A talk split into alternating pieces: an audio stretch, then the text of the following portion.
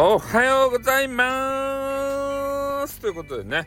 えー、皆さんスタイフさんがやってまいりましたよ。えー、今日は3月の29日ということでね、えー、まあ、このね、え放送を聞かれる前にまずはいいねをね、え押していただくことで、えさらに番組が楽しめますんでね、え先にいいねコーナーがあると思うんでそこにねバシッと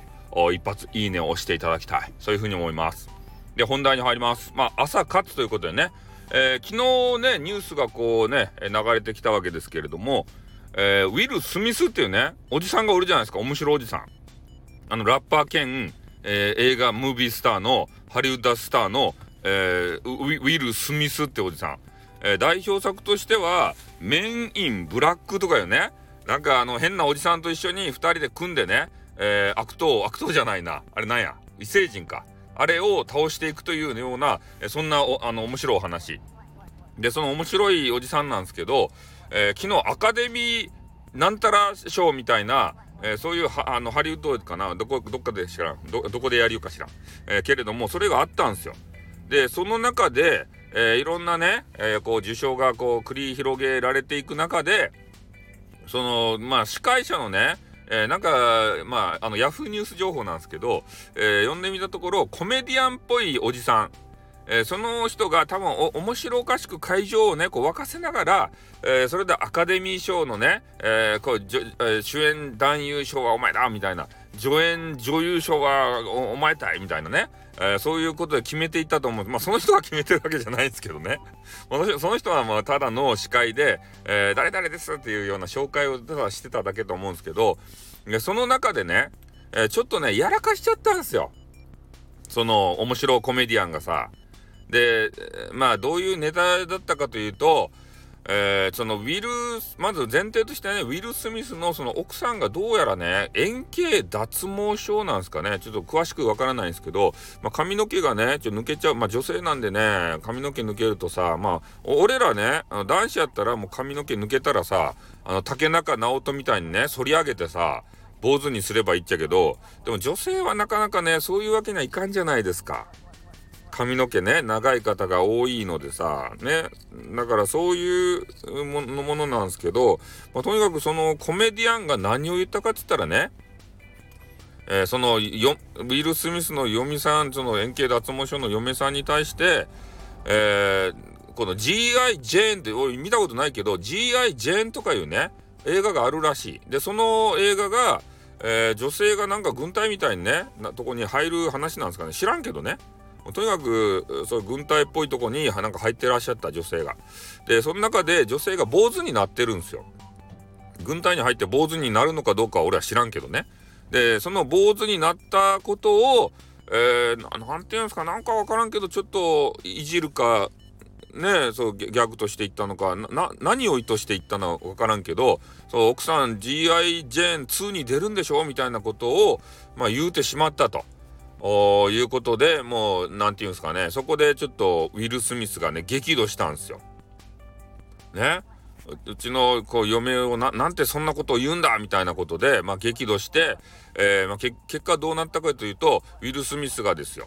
舞台まで出て行ってそのコメディアンのねあのどっちかな左頬かな？左頬をビンタであのバーンとビンタしたんですよ。超特大のビンタを。ね、そういう事件がありましたよということなんですね。で、あの、その後のことは俺はね、ジャッジしません。俺はただ、えー、そのコメディアンがですよ、何を考えていたかわからんけど、えー、そういう、なんていうかな、いじってはい、いじってはいけない人っているんですよね。で、そういう方をいじってしまったと。で、それを笑いに変えようとしてしまった。ただこの事実だけを私は述べます。その後の話はもうわかわかんない人わかるけど、えそこについてはジャッジしません。ね、殴ったことがどうな、どうなのか何なのか、そこはもう俺には関係ないです。まあ、あの言いたいことはね、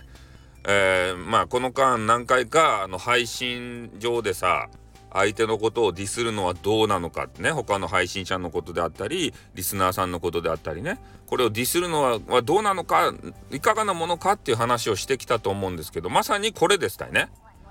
うん何が言いたいかっつったら一応ああいうきらびやかな舞台でアカデミー賞ですか？そこの舞台にあ上がれるようなレベルのコメディアンでした。うん、俺は全然存じ上げんけど、多分めちゃめちゃ面白いんでしょう。ね？で、そういうプロのコメディアンでも間違いを犯すんですよ。あんな大舞台で。ね？だけど俺ら素人やん。素人やけん間違いを犯しやすいんですよね。あの人は気をつけとったかもしれん。あのコメディアンはプロやけん。でもプロでもポロッと言っちゃう。人間やけん。で、言うたものはもう戻せないんですね。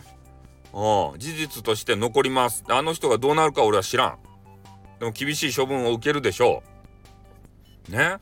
だけん言いたいのは、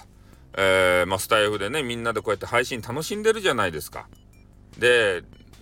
まあ何て言うかな、えー、仲がいい者同士がちょっとじゃれ合ってねこうわちゃわちゃこうディスるのはいいと思うんですけどあんまりねこう、まあ、知らないっていうかどういう人か知らない人を、えー、ディスったりだからまあ言ったように有名配信者さんをねディスってみたりとかなんか目立つ人をディスってみたりとか運営さんをディスってみたりとかね中の人ドット FM とかしてしてらっしゃるじゃないですか男女が。ああいう人たちをねなんか内容が薄っぺらくて面白くねえんだよとかねそうやってディスってみたりとかそれダメなんですよ。なんでダメかって言ったらそういうあの一回ディスってしまうとねもうディスる自分になっちゃうんですね。脳がそういう構造に変わってくるんですよ。それがね、私は一番懸念するところでありますね。うん。俺はあいつらだけディスってて別に他にはディスってないんだよと思ってるかもしれんけど、脳は変化してるんだよ。ね？それがちょっと困るわけですね。そういう人たちが出てくるとさ、ねもうスタイフが無法地帯になるじゃないですか。ねそういうなんか誹謗中傷する人ばっかり増えても面白くないやん。なのでねみんなでさ楽しいスタンド FM も作り上げていこうじゃありませんかということでね皆さんはどう考えますでしょうかじゃあこの辺で終わります。あっ、ーん